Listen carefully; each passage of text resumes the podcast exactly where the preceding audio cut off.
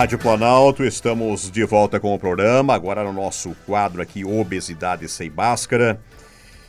Estamos nessa época aí de pandemia, né, atentos a essa situação da obesidade. Nós temos, infelizmente, como um, dos grandes problemas, né, da letalidade aí na, no Covid-19, né, é essa comorbidade, é o excesso de peso, né, porque está aí, né, as pessoas infelizmente, né, com esse problema de saúde, estão mais suscetíveis né, às consequências do coronavírus. E por isso estamos aqui atendendo ao nosso convite, a Cláudia Guiasson, nutricionista lá da Gastrobes, para a gente falar sobre a alimentação né, e o excesso de peso. Né?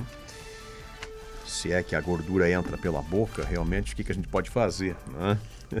Doutora Cláudia, tudo bem? Aos ouvintes da Rádio Planalto. Bom dia. Bom dia, João. Bom dia a todos os ouvintes da Rádio Planalto. Uh, agradeço pelo convite, né, de estar aqui falando sobre um tema tão importante como alimentação, né, então, nos dias de hoje. É.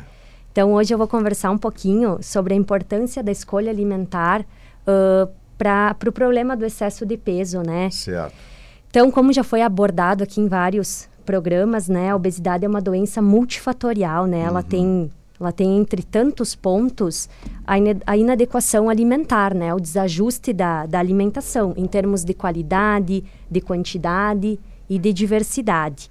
E o acesso né, fácil a alimentos calóricos tem potencializado muito uhum. o excesso de peso corporal.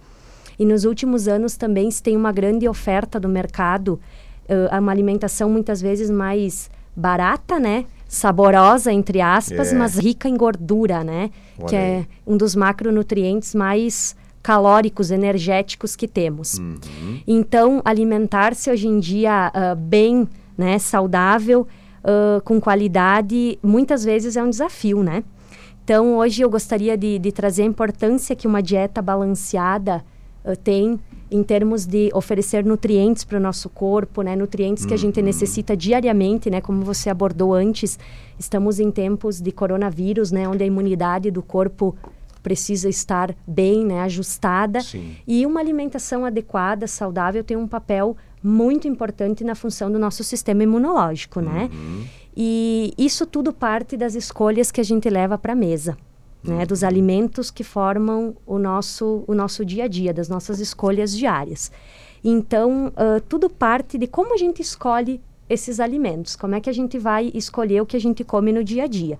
Então, nós precisamos uh, incluir um cardápio nutritivo, né? Nós precisamos de todos os nutrientes, precisamos de carboidratos, de proteínas, de lipídios, de fibras, de vitaminas, de minerais, todos são importantes para o bom funcionamento e para o equilíbrio do corpo, né? Uhum. Então eu não estou aqui para falar de restrições alimentares, é. né? Mas eu estou aqui para falar de uma alimentação saudável, de substituições que nós podemos fazer à mesa para tornar o nosso dia a dia mais saudável. Uhum.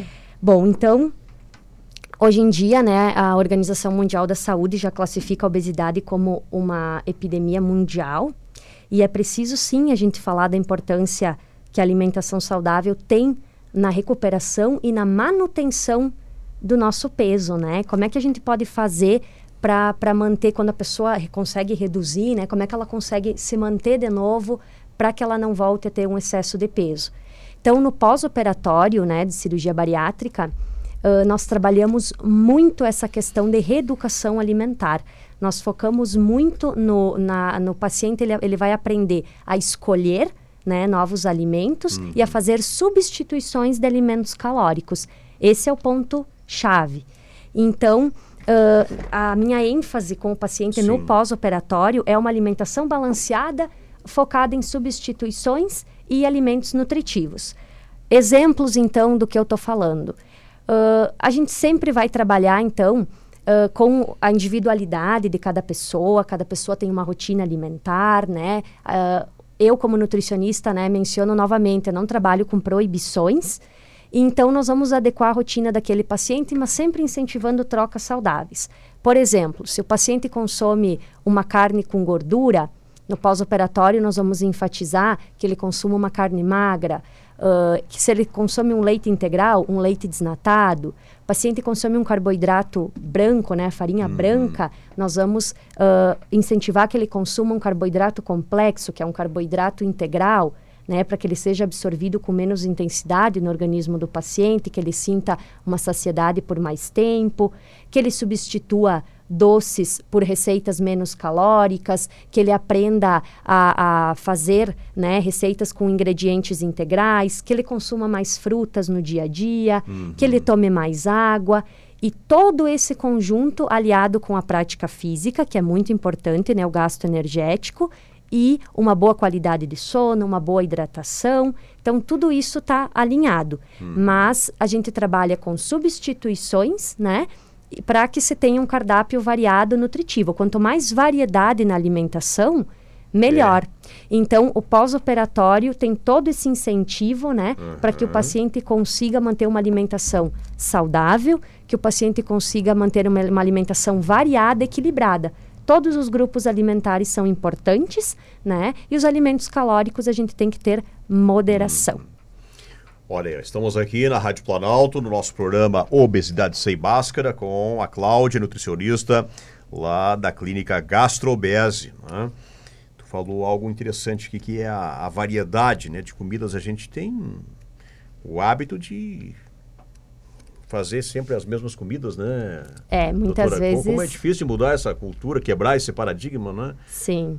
É. Às vezes tem receitas simples em casa mesmo que se pode fazer, se mas pode não, fazer. é o feijão com arroz sempre do dia a dia. É, e muitas pessoas até acabam optando por um por estar tá consumindo alimentos prontos, né, alimentos industrializados Sim. por serem opções mais práticas. Então acaba se consumindo uma grande quantidade de sódio, de gorduras, né, de carboidratos e tudo isso vai facilitar o excesso de peso. E então a comida boa é a comida de verdade, né? Tem, tem aquele ditado que os nutricionistas uhum. usam muito: descasque mais, desembale menos.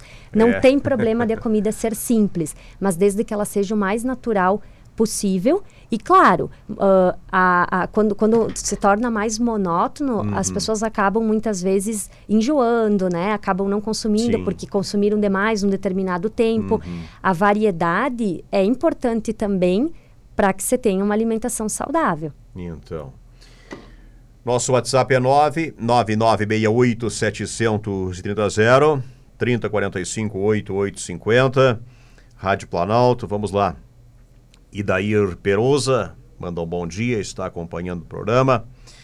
O Michel Treco. Se a pessoa não se controla, como vai fazer para comer menos? Só operando mesmo, diz ela, se a pessoa não se controla. E aí, como se controlar, doutora Cláudia? É, a ansiedade, né, é um dos fatores que está ligado diretamente ao comer mais, né, ao descontrole. Como a psicóloga Sara abordou, né, no programa anterior, uh, é necessário um trabalho em conjunto. É necessário adequar a alimentação com o nutricionista, porque ela vai ver todos os pontos, né, que o paciente precisa modificar. A reeducação alimentar, eu sempre digo para os pacientes, ela é uma escada onde a gente percorre um degrau de cada vez, né, uhum. fazendo as modificações, as substituições. O paciente tem que trabalhar a ansiedade com terapia, o paciente tem que trabalhar essa ansiedade com exercício físico. É um conjunto para se chegar num controle. E pacientes que têm um nível uh, de obesidade, que têm sucesso no tratamento uh, clínico, sim, é recomendada a cirurgia porque no pós-operatório nós vamos trabalhar todos esses conceitos também. Uhum. E a cirurgia, ela gera saciedade, Sim. né? Ela é um tratamento muito importante na obesidade e no controle de peso. Uhum. Nós estamos num período de férias, doutora Cláudia. A gente tende a comer mais realmente? Em é. repouso aí, ficando em casa? Quando a gente, nas quando, férias é, a gente engorda um pouquinho mesmo, se não se cuidar? Acaba que a gente, a gente sai da rotina, né? Então, assim, desregula horários, acorda mais tarde, uh, fica em casa, então não está adaptado mais a estar tá fazendo as coisas cotidianas. Então, isso sim, muitas vezes gera uma compulsãozinha mais uhum. pro lado do doce, né? Uma irregularidade de horários, acaba comendo muito à noite, né? O paciente fica um pouquinho mais descansado. Muitas vezes, sim, tende a, a dar uma desleixadinha nas férias. O paciente viaja, acaba uhum. consumindo, né, alimentos mais calóricos. Mas aí está a importância, né? Como eu falei antes, podemos consumir alimentos calóricos, mas desde que haja moderação. Né? Sim. Desde que se organize as quantidades, desde que se pratique atividade física, desde que se consuma alimentos saudáveis durante o dia também, não apenas alimentos calóricos, uhum. né? Então, é a, a chave é a moderação, né? Diz o Michel, com a cirurgia diminui a vontade de comer, porque o problema é que só paramos de comer quando não cabe mais. Sim, a cirurgia auxilia muito nisso, né? Por, pela redução então da capacidade alimentar, né? As cirurgias hoje as técnicas são restritivas, desabsortivas e sim, vai ser trabalhada essa questão de saciedade e de fome, né? A cirurgia uhum. consegue controlar. E daí ele diz que tem 12 anos de bariátrica, de cirurgia, come muitas verduras cozidas, né? Mas sempre a carne primeiro, né, diz ela. Sim. É isso? Tem que comer Sim, a carne é, uma, é uma recomendação importante para nós garantirmos o aporte proteico, né? Então, o paciente, ah. ele consome a carne por primeiro, né? Pela questão da proteína, do ferro, da vitamina B12. E depois ele vai consumir as saladas, os carboidratos, os outros alimentos que também têm a sua importância. Mas a nossa orientação, sim, é que o paciente sempre garante esse aporte de proteína, né? E, consequentemente, ele acaba consumindo menos carboidrato e é uma maneira de se manter uh, com o peso mais estabilizado. Uhum. Olha, veja a situação do nosso ouvinte aqui no nosso WhatsApp 99968-730. O ouvinte pode interagir conosco. Estamos aqui com a doutora Cláudia, nutricionista lá da Clínica Gastrobese, no nosso programa Obesidade Sem Máscara, aqui na Rádio Planalto. Nesta boa terça-feira, o Rafael diz o seguinte, Cláudia. Eu tenho depressão e ansiedade. E agora que estou em casa, uns 50 dias, já engordei 11 quilos em 50 dias. Tomo Coca-Cola todo dia. Primeira coisa da manhã, tomar Coca-Cola, um copo de Coca-Cola de refri. Estou tentando tirar o refri e tomar o café. Só que o café está me fazendo mal. O que posso fazer? Café e Coca-Cola essa combinação, é, mãe doutor? É, então, assim, ó, uh, esse relato do Rafael, né, muitos pacientes trouxeram esses relatos, né, até pela questão da pandemia, estar em casa, isso gerou, né, um acúmulo de ansiedade, as pessoas acabaram consumindo mais alimentos. Primeiramente, né, procurar um nutricionista, organizar essa alimentação, fazer exames, ver como está a saúde dele, né? Uhum. Por que, que esse café está fazendo mal. Tem que ver se, também se ele já está tratando a ansiedade, a depressão dele, né? Precisa fazer um tratamento em conjunto, ajustar a alimentação, uh, ir diminuindo o refrigerante, que a gente sabe que é, é um vício complicado, né? O é. refrigerante... Até ele complementa, agora diz que fazem oito dias que conseguiu parar de tomar o refri, está só com água e suco. Sim, muito bom, né? Então, assim grande parte desse ganho de peso dele está relacionado ao uso indiscriminado do refrigerante, né? Já que ele era desde o café da manhã. Então, uh, tem que trocar alimentação, tem que se alimentar, tomar um café da manhã mais nutritivo, né? Uhum. Diminuir esse consumo do refrigerante ou parar, como ele fez. Ver a saúde dele, né? Ver se ele já não está com algum problema estomacal, alguma coisa, por que, que esse café fazia mal, né? Trabalho em conjunto. Porque 11 quilos em 50 dias é, é um bastante, é peso, é significativo. Né? É. Sim. Pensa só, em menos de dois meses, 11 Sim, quilos. é bastante. Né? Nosso WhatsApp é 99968-730. Né? O ouvinte também pode mandar sua mensagem aqui. Diz a Idair, pode-se comer tudo. O importante é saber como comer. É isso? Um pouquinho de cada coisa? É isso, é um pouquinho de cada Sim. coisa, é moderação, é alimentos saudáveis, nutritivos, comida de verdade, comida natural, frutas, verduras, carne, leite, ovos, né? E moderação com alimentos calóricos industrializados. A gente sabendo fazer esse balanço, né? Uhum. Fazendo exercício físico, tomando água, mantendo uma qualidade de sono boa, tudo isso é um conjunto que vai nos ajudar a manter um peso ideal, né? Não é só Sim. uma coisa isolada, não é só, ah, vou tomar tal chá, vou tomar tal remédio que é milagroso, né? Vou cortar totalmente o carboidrato, uhum. coisas drásticas que podem te dar resultado uma semana, tu pode estar tá achando que isso está adiantando e depois acaba voltando de novo. E cuidar da saúde num todo, né? Todos os alimentos contêm nutrientes necessários para nossa saúde, para o funcionamento normal do nosso organismo, né? Uhum. O Edson Zacarias Cassol participa do programa. Bom dia. Somente se a pergunta se insere no tema, diz ele. O limão e a laranja, seu consumo pode prevenir o Covid? Pois eles têm vitamina C. E uma gripe, nos ensinaram da escola que uma gripe ocorre por falta de vitamina C. Então o limão e a laranja podem, podem ajudar. Qual é a importância do limão e a laranja? Né? Não, é, podemos o... dizer que previne o Covid claro. porque isso, o pessoal né? está estudando Estão ainda. Estão estudando, né? um vírus pode, novo e Qual gente... é o remédio para o Covid?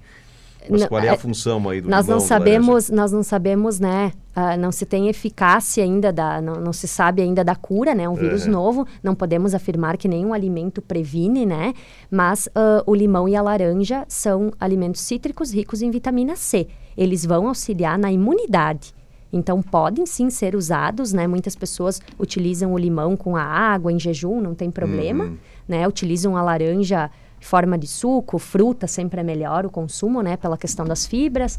Utilizam ela em saladas, em preparações. A vitamina C vai ajudar na questão da imunidade, mas não que vá prevenir Sim. o COVID, né, que vai evitar da pessoa ter a contaminação. Isso não podemos afirmar, né? O limão em excesso também pode dar problema ou não? É, pode, pode causar problemas gástricos, né? gástricos. né? E então, nada em excesso é bom. Pois é. Muita gente aí que ou que aposta que é ou que aposta que a água com limão em jejum vai emagrecer, mas hum. não cuida da hum. alimentação no dia todo, né? Então a gente não pode apostar Sim. só numa coisa isolada, né? É. Não, não há milagre, né? Não há milagre. Dircinei Ladico, meu colega lá do Cecília de Costa, de 1985, faz tempo, né, Nossa. É, bom dia, bom dia. Parabenizo mais uma vez pelo programa, temas, Vou fazer duas perguntas, doutora Cláudia. Quando, de fato, devo recorrer a uma nutricionista? E crianças, a partir de que idade podem recorrer a uma nutricionista? A gente só. O hábito, vocês que são profissionais da área, o que, que o paciente. Só chega lá quando ele está engordando mesmo? Ou está tranquilo, porte físico normal, adequado para o seu tamanho, para a sua idade, enfim? E, e, mesmo assim vai procurar nutricionista. Ou só vai se realmente é. está engordando demais. É variado. Alguns pacientes, né, esperam quando a situação está mais crítica. Outros não, outros nos procuram porque mantêm um acompanhamento, né, pós-operatório assíduo, né, que é o recomendado. Uh, outros pacientes nos buscam por quererem uma orientação de alimentação saudável para saber como se estão fazendo o correto, né? Isso, né? Sim, isso é muito bom, é mais fácil de trabalhar, né? Então, assim, acho que todo mundo uh, que tem uma dificuldade ou que quer saber mais, né, sobre alimentação, que quer aprender um pouquinho, que quer saber sobre variedade, que quer incluir outras outras maneiras né, de utilizar os alimentos no seu dia a dia. O paciente faz exercício físico, uhum. que é uma orientação do que, do que se alimentar antes, depois do exercício. O paciente tem alguma doença, precisa de uma orientação nutricional. Então, o nutricionista ele é importante em todas as fases, né? Uh, claro que a procura maior é quando tem um sobrepeso, quando uhum. está na obesidade, enfim. Mas o nutricionista pode ser procurado em qualquer momento que o paciente sentir que ele queira ir, porque o paciente tem Sim. que executar o que vai ser proposto, né? é. né? Então, em qualquer momento que o paciente quiser. E quanto à criança. Essa é interessante, né, do Dircinei, de levar a criança, né? Sim. Já pensou começar a vida já na fase Claro, é muito importante a formação do hábito alimentar. Então, tem nutricionistas que trabalham né, com nutrição infantil, que promovem oficinas né, culinárias, que promovem uh, orientações. Então, assim, ó, mesmo que a criança não tenha nenhum problema de saúde, não tenha sobrepeso, a formação do hábito alimentar é muito importante. Então, a criança, desde que ela queira ir, os pais, né, uh, puderem proporcionar isso, é importante. E outro lado, né, é quando o paciente, a criança, ela apresenta já um sobrepeso, ela apresenta um problema de saúde, né, uma diabetes, uma hipertensão, né, um colesterol, um triglicerídeo alto, ela, aí já é outro caso, ela já necessita, né, já não se tem muita escolha, ela precisa uh, modificar a alimentação dela. Então, o lado extremo é quando tem uma patologia, um excesso de peso, uma obesidade. Mas o lado uh, bom é quando os pais já querem desde criança que esse hábito comece a se formar bem e já levam a criança, né, para uma nutricionista, para uma oficina culinária, para a criança aprender a saborear os alimentos, para a criança aprender que são nutritivos, né? Então, isso cabe a decisão aos pais, mas a minha opinião é que se puder levar, quanto é. mais cedo, melhor para a formação do hábito. Doutor Carlos Augusto Madaloso está atento, ouvindo o programa, né? Obrigado. E A ouvinte pergunta aqui sobre os produtos biomassa. Estão sendo inseridos. O que, que é isso, doutor? Biomassa. Vamos ver depois aqui. Se ela se refere ao uso da biomassa de É. banana, é feito com banana verde, né? É feito, Ah. é cozido, feito uma é- massa, né? é a importância disso? Pergunta Isso, se utiliza em várias preparações culinárias, né? É rica em fibras, vitaminas. Então, acredito que ela esteja se referindo isso, ou ela se refere a uma determinada marca, talvez, não sei. Olha a participação aqui no programa da Thaís e da Alsácio Brandalize. Primeiro ela traz uma informação, está nos ouvindo lá em Vista Alegre, estação. Obrigado, lá no município de Estação, lá na região de Getúlio Vargas. É, está chovendo aqui, diz ela. Bom dia, minha filha tem 3 anos e está pesando 22 quilos. Ela não tem fundo, está sempre comendo. 3 anos, 22 quilos. Sempre com fome. Deve tratar ela com um nutricionista ou tratar a ansiedade? 3 anos, 22 quilos. Qual seria, será o peso de uma um É, eu uma não criança sou, eu não trabalho com nutrição infantil, né? Então, Uhum. assim, a nutrição infantil ela é adequada por percentis. Mas nesse caso seria importante uma avaliação com o médico, né, com o pediatra, né? Sim. E se indicação, sim, levada ao nutricionista, né? Exames para ver se essa criança não tem anemia, se ela não tem deficiência de alguma vitamina, mas é importante um conjunto pediatra e nutricionista, se necessário, né? Mas é importante um conjunto das duas consultas. Olha o que, que o ouvinte diz aqui sobre a refeição diária dele. Meu café, ovo cozido e uma banana. No café, ovo cozido e uma banana. Ótimo, o ovo é um alimento rico em proteína, né? E a fruta junto, a combinação, né? Então, vitaminas, minerais, fibras e proteína. Um café da manhã bem completinho. É? Uhum, excelente opção de ovo. E olha como é que ele prepara o- a carne. Meu almoço, moranguinha, abobrinha, chuchu, tomate e cenoura. Tudo cozido junto com a carne. Ele faz um refogado, né? Hum. Tá valendo. Ótimo. Uma vez eu ouvi que os produtos, as verduras, os legumes cozidos perdem um pouco do efeito. não Eles é perdem, eles perdem sim um pouco, né, pela cocção, mas continuam nutritivos, sim, é válido o consumo. À tarde, bolacha com leite. À, tarde e à noite, bolacha com leite e frutas. E tomo dois litros de água. Esse negócio de bolachas aí, é... o que, que a senhora me diz? Eu não costumo indicar bolachas, né, pela questão da redução de alimentos industrializados no dia a dia, né? Então, assim, a bolacha é um alimento. Eu digo as bolachas comuns, tá? Doce, salgada, água e sal. Ah, eu como bolachinhas, água e sal. Você não faz bolacha somente com água e sal, né? Então, uma dica é, uma dica aí é, O nome é leia, bonito, é, o né? nome é bonito, mas não é feito só de de água, água e sal, né? Então, assim, leiam os ingredientes quando você vai comprar um produto. Às vezes a gente se assusta, né? Então, assim, a bolacha, ela é rica em gorduras, tá? Ela é um produto industrializado, ela tem gordura trans para ter aquela crocância. Então, assim, ó, de vez em quando, não sou contra, mas para um hábito diário, não. Tem coisas mais saudáveis, tá? Fruta, ovos, uma vitamina, ah, um iogurte. Dá para se trabalhar outros lanches mais saudáveis do que a bolacha. E esses produtos farináceos, o pessoal se apaixona um pãozinho É. de manhã. Gostam pãozinho Lá na bastante. metade da manhã, da tarde. O pão é, é, é complicado, né? É. O pão funciona assim. Ah, quando eu pego um paciente, quando eu trabalho com um paciente que, que tem esse consumo do pão diário na vida dele, eu tento ir diminuindo, tá? Então, assim, a gente começa substituindo esse pão branco ah, por um pão integral. Ah, qual é a diferença? O pão integral vai ter mais fibras. Em termos de caloria, não vai diferir muito, tá? Ah, Nós começamos fazendo essa troca pela questão das fibras. E esses pães integrais que a gente compra no mercado, se você ler a lista de ingredientes, ele vai ter farinha branca na composição. Né? Alguns até têm mais calorias do que o próprio feito com a farinha branca. Então, o pão integral, quanto mais artesanal ele for, melhor. E hoje em dia nós temos várias receitas que podem ser feitas com pãozinho de frigideira, pãozinho que não vai farinha, ou que vai ah, ah, farinha sem glúten, né? Então nós temos várias opções para trocar um pouquinho e nós podemos trabalhar com receitas à base de ovos. Mas o importante é, quem não consegue ficar sem, eu não tiro completamente, mas eu diminuo a quantidade e ofereço outras opções que ele possa estar fazendo trocas. Porque a gente sabe, paciente que consome pão no café, pão à tarde, pão à noite, é mais complicado para perder o peso, né? Para redução do peso corporal. Aí daí ele diz o seguinte, ela fez a cirurgia, faz 12 anos, perdeu, chegou a voltar a engordar, depois perdeu 52 quilos, né? Depois voltou a engordar.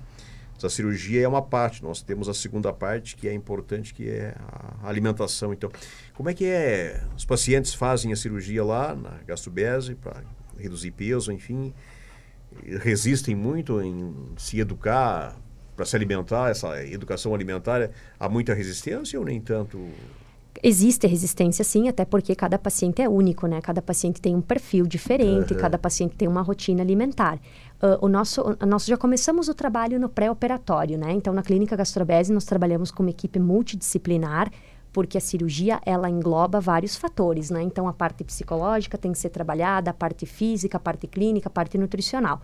O pós não é diferente paciente vai seguir aí no início dietas restritas para recuperação da cirurgia, uhum. depois ele entra numa dieta sólida e depois eu vou trabalhar a cada consulta com o paciente, sempre tentando inserir os alimentos nutritivos, uh, falando da importância da carne, de todas as vitaminas. A gente trabalha isso em todas as consultas temos respostas muito boas, os pacientes sabem que eles precisam mudar, eles não têm, têm muito uh, medo, né, entre aspas, do reganho de peso, então os pacientes sabem da mudança. A cirurgia ela não é a varinha mágica, é um comprometimento de ambas as partes, né, uhum. para que o resultado que ela proporciona seja mantido. Então, a grande maioria dos pacientes, sim, é adepto aos nossos cuidados. Trabalhamos com equipe justamente para facilitar o processo, né? Sim. E se trabalha firmemente a reeducação. E os pacientes que seguem os cuidados, que tomam as vitaminas direitinho, que fazem exercício físico, que mantêm as revisões assíduas, são os pacientes que conseguem se manter no peso a longo prazo ou reganhar o mínimo possível. Né? Então, isso é nítido. É. A ouvinte pergunta: Cláudia, é normal, após 30 dias da cirurgia, é, parar de perder peso? Acho que ela quer dizer que nos primeiros 30 dias perde mais peso e depois de 30 dias começa a perder menos peso após 30 dias da bariátrica? É, os primeiros dias, né, as primeiras dietas, a perda de peso é um pouco mais intensa pela questão da, da, das dietas serem bem hipocalóricas, né, dieta líquida, cremosa, pastosa. E muitas vezes o paciente cria o hábito de se pesar todos os dias. E tem dias ou semanas que o paciente não perde peso na balança. Então acaba gerando uma ansiedade de, ai, ah, não estou perdendo peso. Está sim, se ele observar pela roupa, pelas medidas, uhum. o início assim, ó, ele vai perder bastante peso, depois ele vai vai diminuir essa perda porque o corpo começa a ter um excesso menor né? Mas assim, muitas vezes o paciente acha que não está perdendo por se pesar todo dia. É normal ter dias ou semanas que o paciente não perca, mas sim, ele reduz é. peso e medidas tranquilamente. Vamos ver quem participa conosco. Kroll, no WhatsApp, apenas o nome de Kroll. É... Ah, é a Carol, é a nossa Carol? paciente Carol. Abraço, Cláudia. Estamos com saudades do nosso grupo sábados pela manhã. Sim, temos um grupo bem legal, até aproveito aqui o espaço para falar. Nós temos um grupo chamado Projeto Equilibre-se. Tivemos que dar um tempo agora devido à pandemia, né? Porque os nossos Sim. encontros são presenciais.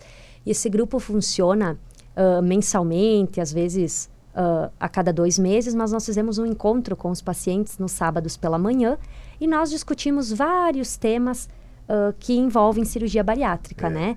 Então é bem interessante os pacientes assim com determinados tempos cirúrgicos, né, inicial, um pós mais tardio, uhum. e é uma troca de experiências bem interessante e assim que que estabilizar a pandemia, nós vamos retomar o nosso projeto. Estamos chegando ao finalzinho do programa, 10 da manhã. A Eleni Martins Pereira diz que tem 59 anos e percebi, percebeu que está engordando agora, 59 anos. Não consegue parar de engordar. Será que a idade tem influência? Está chegando aos 60 anos? Sim, pode ter influência sim, né? A questão até se a paciente está na menopausa, né? Toda a parte hormonal, mas tem que ser investigado por que, que ela está aumentando o peso, né? Então é importante ela consultar com o médico, ela consultar com o nutricionista, ela fazer uma atividade física, fazer exames laboratoriais para ver a saúde dela, né? Uhum. Para verificar se não tem nenhum problema que esteja causando isso. Uh, sugira uma investigação, sim, é. né? Para a gente verificar o que está acontecendo. Terezinha, bem-vinda. Bom dia a todos. Bem-vinda ao programa, Terezinha. Obrigado. E temos que encerrar, mas vem aí o Comando Popular na Rádio Planalto. Olha, tem mais questões chegando, nosso tempo esgotou. Né? Vocês, apenas para concluir, o papel do nutricionista lá na gastrobese, quando a pessoa vai lá para fazer a cirurgia, é, é, é, depois, né, depois da cirurgia ou já tem conversação com o paciente antes? Como é que Não, funciona? já tem todo o atendimento pré-operatório, né? É. O paciente ele nos procura para fazer. nutricionista já começa a trabalhar é, antes. ele já começa antes, porque esse paciente nós temos que fazer todo o histórico nutricional dele, a gente olha os exames, a gente investiga toda a alimentação, a gente conversa com esse paciente para conhecê-lo, para saber de todas as limitações, é feita toda a avaliação antropométrica pré-operatória, Uhum. né? É repassado todos os cuidados da dieta já no pré e depois ele segue o acompanhamento conosco aí no pós-operatório, mas desde o início esse É. paciente já passa com a equipe multidisciplinar. Doutora Cláudia, obrigado pela aula. Eu que obrigado agradeço. pela- por atender nosso convite aqui da Eu que agradeço o espaço da rádio e todos os ouvintes pelas questões, né? Poderíamos ficar mais tempo Isso. conversando porque é um tema bem pertinente. É. Agradeço pela oportunidade. Nós que agradecemos.